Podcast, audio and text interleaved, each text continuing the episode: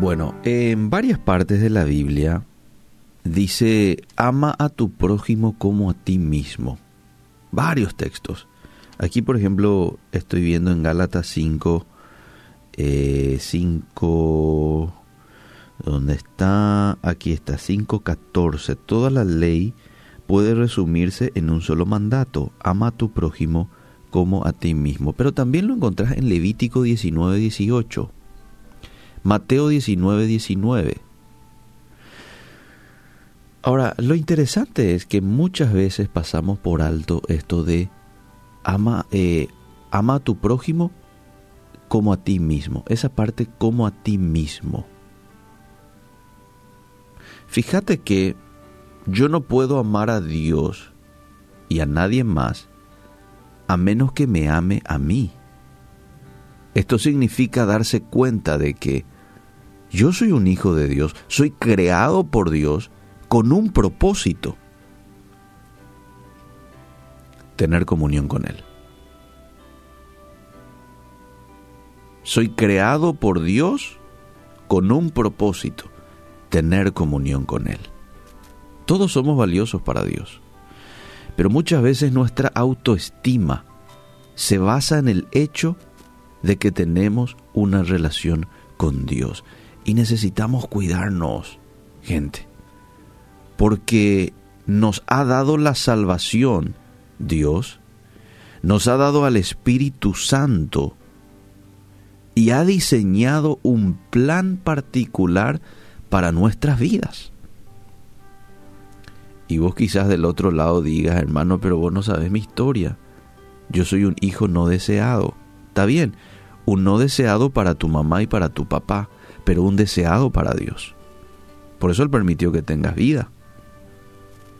O si no tenía todo el poder de cortar ahí el, el proceso de que eh, se dé una criatura en el vientre de la madre. Él lo podía hacer, no lo hizo. Eso es una muestra de que tenía un propósito contigo.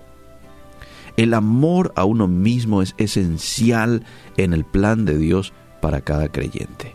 ¿Mm? Él quiere que nosotros tengamos debido cuidado de nosotros. ¿Por qué esto? Porque esto nos ayuda a relacionarnos con Él.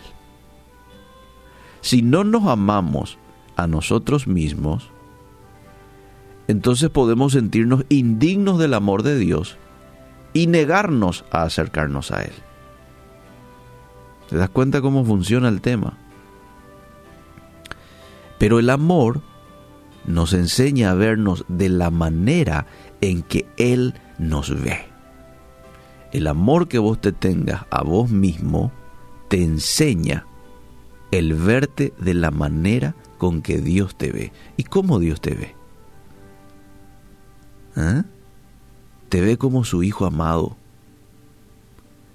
Te ve como su hijo completo, con dones, con talentos particulares que da a cada persona.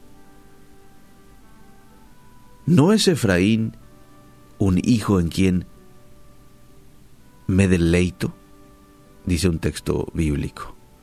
¿No es Efraín un niño precioso para mí? un niño en quien me deleito. Bueno, el Efraín sos vos, el Efraín soy yo. Somos niños en quienes Dios se deleita. Dios nos ama, somos valiosos, somos especiales para Dios. ¡Wow! Saber esto me hizo el día, ¿verdad? Porque sé también de que no soy valioso y no soy especial para mucha gente. Probablemente ayer nomás una persona eh, cercana a vos te dijo, no vales para nada. Quizás te dijo tu mamá en un momento de nervios, o quizás te dijo tu esposo, no vales para nada, no, este, eh, palabras hirientes a veces sale de nosotros. Bueno, si estás así, con el corazón golpeado, quiero que sepas que Dios te ve como un hijo amado, completito, no te hace falta nada. Tenés dones interesantísimos, dones que a veces ni nos damos cuenta, pero que Dios sabe que tenés. Bueno, termino con esto. Quien quiera que usted sea y cualesquiera sea tus circunstancias, puedo decirte que Dios tiene un plan especial para tu vida. Pero ¿sabes qué?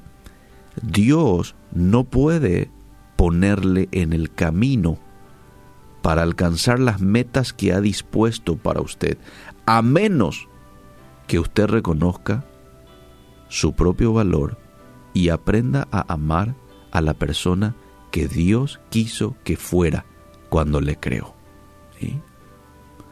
Dios no lo puede poner en ese camino que dispuso para vos, ¿verdad? En ese propósito especial que ya tiene para vos, a menos que vos reconozcas el valor que tenés y aprendas a amar a tu persona, la cual fue creada a imagen y semejanza de Dios. Bueno, qué interesante tema. Me parece muy oportuno tocar este tema en un en una sociedad en la cual cada día hay más eh, o hay menos amor propio, ¿verdad? Hay mucho problema de autoestima, baja autoestima, y probablemente esto se dé también por las reacciones hostiles muchas veces que se dan en el ámbito familiar, por ejemplo. Esas reacciones de nervio de los padres en que le dicen cualquier cosa a sus hijos.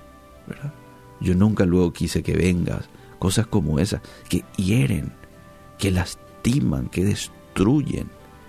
Pero hoy es día de restauración. Hoy es día de romper toda barrera de mentira que el enemigo quiso infundar en tu mente. Es una barrera de mentira porque no es lo que está en la Biblia. No piensa lo mismo Dios de vos. No sos un indeseado. No sos un bueno para nada. Sos una persona muy valiosa que le costó el único hijo de Dios, le costó tu salvación. Imagínate. De tal manera amó Dios al mundo que ha dado a su único hijo, dice Juan 3:16.